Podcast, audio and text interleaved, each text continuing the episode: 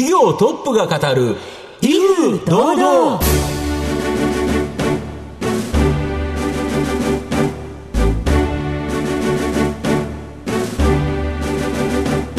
毎度相場の黒髪こと藤本信之です。アシスタントの飯村美希ですこの番組は巷で話題の気になる企業トップをお招きして番組の指揮者的役割である財産ネット企業調査部長藤本信之さんが独特のタクトさばきでゲストの人となりを楽しく奏でて紹介していくという企業情報番組です。僕の言葉関西弁ですかね。あえっと、基本的には関西弁だという認識でしたけどイントネーションとかはやっぱり抑揚が違いますよね。若干違うんですけど、うん、今日のゲストはですね、はい、なんか綺麗な標準語をお話しいただくとい。うことを先ほどおっしゃられた、はい、ゲストさんですね。宣言が。あったということで、はい、はい、どんなゲストに、えー、来ていただいたのか皆さん番組最後までお楽しみください。この番組は情報システムの課題をサブスクリプションサービスで解決するパシフィックネットの提供、財産ネットの制作協力でお送りします。企業トップが語る威風堂々。それでは本日のゲストをご紹介します。証券コード2462東証一部上場ライク株式会社代表取締役社長兼グループ CEO、岡本康彦さんです。岡本さんよろしくお願いします。はい、こちらこそよろしくお願いします。よろしくお願いします。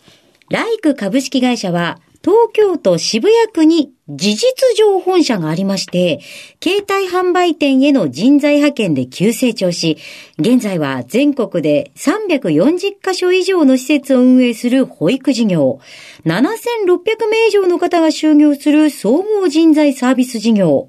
首都圏を中心に24時間体制の介護施設を24カ所運営する介護事業を行っている企業です。プランニングザフューチャー。人を生かし未来を創造するをグループ理念に、ゆりかごからハッピーエンディングまで人生のどの段階においてもなくてはならない企業グループを目指しているそうです。ということで岡本さんの方からも御社のことを教えてください。はい。えー、私どもはですね、首都圏を中心に、えー、認可保育園、学童保育、また全国的にですね、自宅保育園を、えー、展開しております保育事業、えー、携帯電話業界でスタートいたしましたが、今では量販店、アパレル、えー、その他物流センターと、えー、人を派遣しております人材ビジネス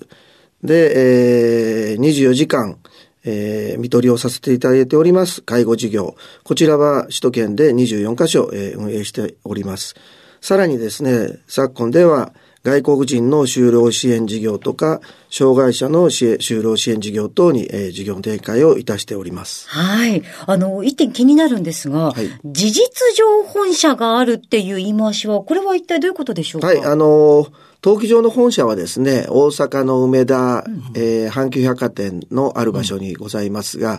今では正社員のもう90数パーセントがこの首都圏で勤務しておりますので、はいまあ実質的には東京がまあ本社という形になっております。うん、はい、ありがとうございます。なるほどですね。うん、えー、さて、あの、企業についてもじっくりお伺いしていきたいんですが、はい、まず岡本さんについてですね、はい、岡本さんは関西学院大学をご卒業後、えー、地元広島銀行、はいに、えー、ご就職されまして、はい、3年ほど、はい、えー、お勤めになられたそうですが、はい、その後は旅行代理店に転職、はい、で、旅行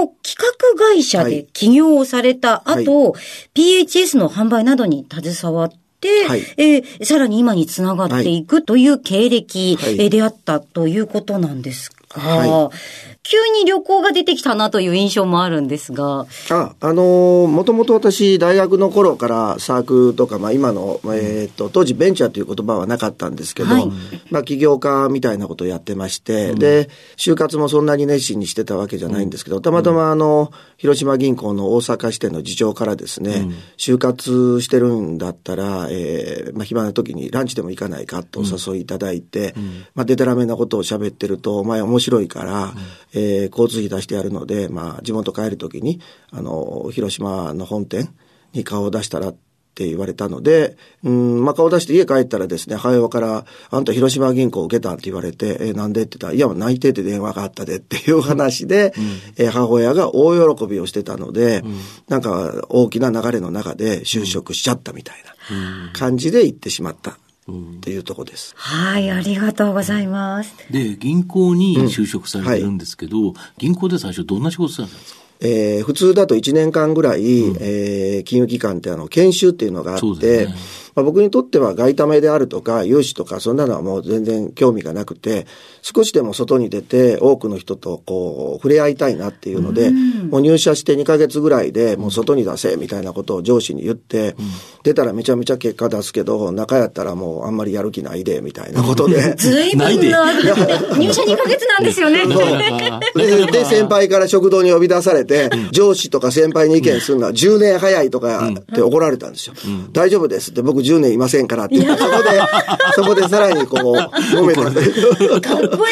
いい。で、もう3ヶ月ぐらいから営業に出させてもらって、で、まあ既存のお客さんというよりは、もう新規のお客さんとか、まあそういったところにこう飛び込みで行って、それなりに楽しくやらせてもらいました。で、旅行の企画会社で起業した後、はい、あるきっかけで PHS、はい、昔ありましたよね、はい、これの販売を手掛けたことが、この今のライク、これに急成長したですね、この人材サービス、これにつながってるってどういうことですか、非常にこう、応援してくれてた、ある、まあ、大手の航空会社の支店長が、まあ、ゴルフに誘ってくれて、で、ご一緒した時に来られてたのが、PHS をやられてる会社の取締役の方で、まあ、携帯とは違う販売チャンネルを構築したいんで、まあ、旅行の会社をいっぱい束ねてるんだったら、あの、人脈あるよねっていうことで、で、PHS の販売をしないかっていうお誘いをいただいて、販売に入ったんですね。多くのお店を訪問してみると、お客さんがどんどん来るから、ただまあもう手続きを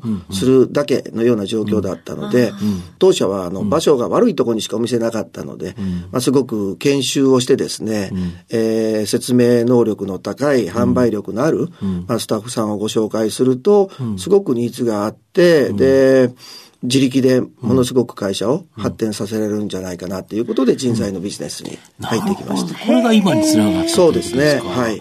なるほど。すごい、えー、何事にも流れがあるんだなというか、うん、大納得でございました。うんはい、えー、さて、後半では、えー、そんな企業についてさらにじっくりと聞いていきます。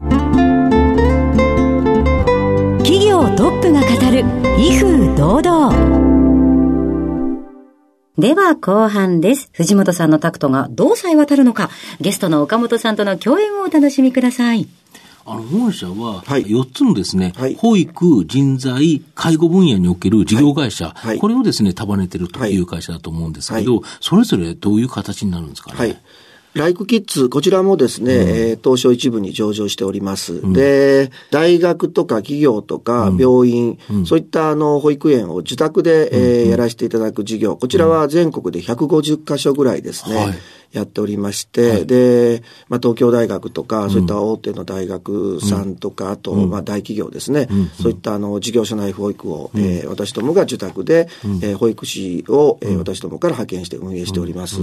あと、まあ、待機児童の問題がございますが、えー、この首都圏を中心に、認可保育園、はい、これも、えー、130箇所ほどですね、運営いたしております。あと、学童保育、これはあの小学校に行かれた、はいはい、えー、お子様を預かるんですが、こちらも90箇所ほどやらせていただいておりまして、まあ、日本でもトップクラスの、まあ、保育事業を、えー、やっております。御社の場合は、これ保育士さんどうやって確保されてるんですか？はい。あのー、まあ、この4月も新たに21箇所、認可保育園を、はい、えー、箇所も、はい、出させていただきますが、はい、まあ、これはあの、もともと私ども人材ビジネスのプロですから、ライクスタッフィングからですね、うん、人が出向して、うん、それぞれの事業会社の採用の責任者になって、うん、あと、求人広告の出し方とかですね、あと、来られた、えー、方へのスピード感を持った対応とか、まあ、競合都市さんが、えー、ない小さなのノウハウの蓄積が、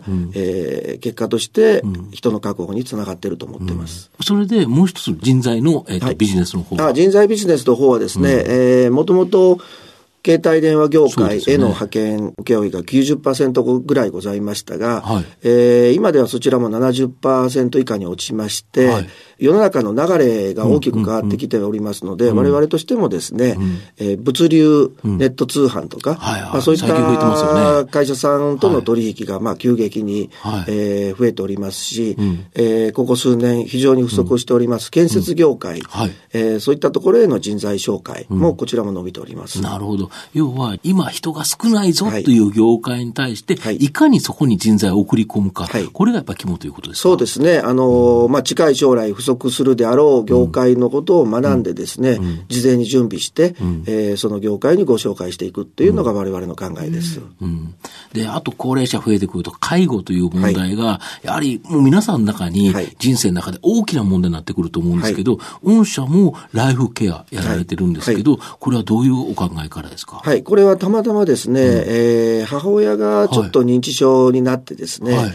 介護施設を探してたんですね。社長自らが？そうですね。はいはい、で、自分お母さんえー、大手さんがやられてるとこと、まあ、いろいろ見学させていただいて、うん、自分の母親を預けたいなと思うとこがなかったんです。いいところがなかったなかったんです。うん、納得できるとこが。うん、まあ、それだったら自分で、こう、納得できるような施設を作ってやろうというところからのスタートなんですね。なるほど。はい。これで結構数多く今やられてますよね。はい、はい、今、首都圏だけで24カ所で約1500名ぐらいの、うん、えー、ご老人の方にご入居いただいてます。なるほど。あと、ありとあらゆる分野でですね、はい、この人手不足出てると思うんですけど、はい、まあ、この解決方法として、まあ、外国人の活用、はい、これ考えられると思うんですけど、御社この分野、今、かなり注力されてる。どうやってやってるんですか、そうですね。あの、社内に国際部というものを作りまして、うん、対象の国とすれば、ベトナム、ミャンマー、インドネシア、フィリピン、はい、えー、ネパール、このあたりなんですが、うん、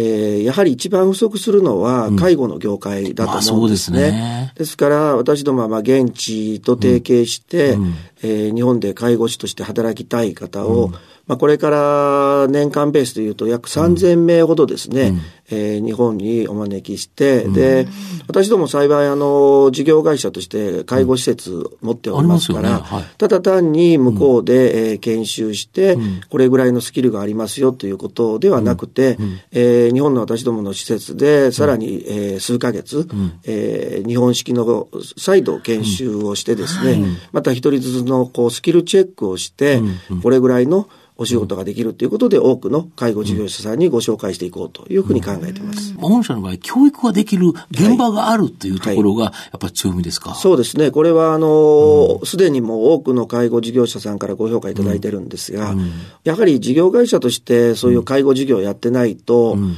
えー、現場のことがわからないんですね。ですから、海外で、例えば日本語検定の N3 を持ってるとか、N4 を持ってるとか、まあ、そういった、あの、わかりやすい数値だけでご紹介しますが、それではなかなかお客さんの方は満足いただけなくて、我々のような形で実際見学に、えー、いろんな会社さんに来ていただくと、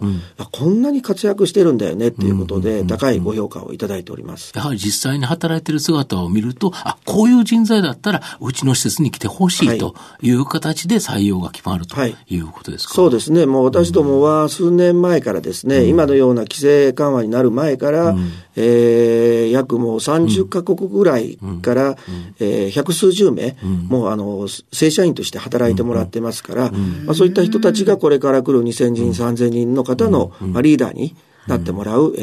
ー、予定です。で僕はですね、やはり企業のホームページ見たときに、はい、トップメッセージって読むんですけど、はい、社長のトップメッセージ、最後の締めの言葉が結構いいんですよね。だって人が好きだから、はい、えー、時代や社会のニーズに沿って、常に人と働くの間でベストマッチングを導き出し、新たなサービスを創出してきた私たちの活動に、これからもぜひご期待ください。まあ、これはこの社長のメッセージなんですけど、この込められた思い、もう一度ょっと教えてみますでしょうか？今、当社があるのも、もともと、え携帯電話業界向けの人材サービスをスタートしたときに、うん私ども本当にちっちゃな会社で、うん、で、まあ、俗に言う、当時で言うフリーターとかニートとか、うん、社会経験、学歴がない人たちだけしか私ども採用できなくて、うん、ちゃんと人たち、人は、私ども誰も来てくれなかったんです。ちゃんと大学行った人とか。大学行った人はもう大手が皆さん取られてですね。で、私どもはもう本当ちゃんと朝起きない、モーニングコールをしないと、えー、分かってますって2回かけないと、起きてますって二度寝するような人たちと共にですね、えー、でもそういう人たちも、やはり認められたりとか、あの、ありがとうとお客さんから言われると、初めて言われましたっていうことで、えー、必死になって働いて、で、派遣社員から契約社員になって、正社員になって、課長になって、ここで採用してもらったおかげで結婚できましたとか、まあ、そういった言葉をいっぱいもらってですね、ですから、まあ、いろんな、パッと見人がいても、本当素晴らしいものを皆さん持ってるので、まあ私どもからすれば、えー、少しでも接点がある人を、まず自分たちが好きになって、で、好きになってもらって、一緒に頑張っていきたいという気持ちをずっと持ち続けてます。はい、いや、すごいですね。なんかまず自分が好きになって、こう、えー、じゃあ育てていく方であったりとか、なんか割と、あいつダメなやつだなとか言いがちなところを、じゃあやり方変えようよと。あの、介護の、えっと、人材不足に対しても、じゃあこういうやり方してったらいいんじゃないっていう、なんかもうすごい愛に溢れているというか、子育てるっていうのも大変だと思いますし、いや、なんかもうこう感激いたしました。さあでは最後に一つお伺いしたいものがございます。あなたの心に残る四字熟語を教えていただきたいんですが。はい。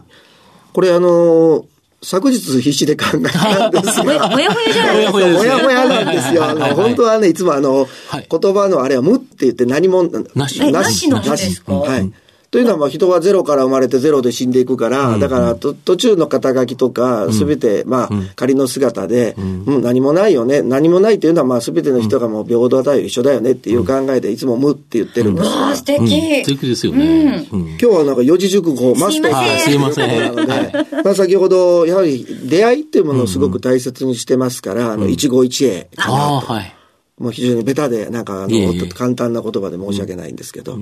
や、でも、一期一会でバイバイじゃなくて、せっかく出会ったんだから手を取り合っていきましょうよっていう意味でお使われになってるのかな、なんていうふうに感じます、そうですね。一度出会った人とは、もう、えー、長い一生の付き合いをしていきたいなっていう意味での一期一会ですね。はい。ありがとうございました。えー、本日お越しいただきましたゲストは、証券コード2462東証一部上場、ライク株式会社代表取締役社長兼グループ CEO、岡本康彦さんでした。岡本さん、ありがとうございました。はい、どうもありがとうございました。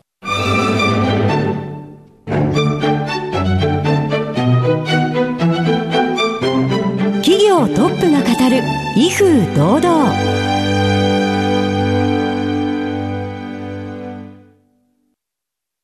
IT の活用と働き方改革導入は企業の生命線。東証2部証券コード3021パシフィックネットは IT 機器の調達、運用保守、クラウド活用まで情報システム部門をサブスクリプション型サービスでサポートし、企業の IT 戦略を応援する信頼のパートナーです。取引実績1万社を超える IT サービス企業。東証2部証券コード3021パシフィックネットにご注目ください。お送りしてきました。企業トップが語る威風堂々そろそろお別れのお時間です。本日お越しいただきましたゲストはライク株式会社代表取締役社長兼グループ CEO 岡本康彦さんでした。いやなんだかとても温かい方でしたね。そうですね。やっぱ人が好きということなんですかね。はい。それではここまでのお相手は藤本信之と飯村美希でお送りしました。来週のこの時間まで。ほなさいなら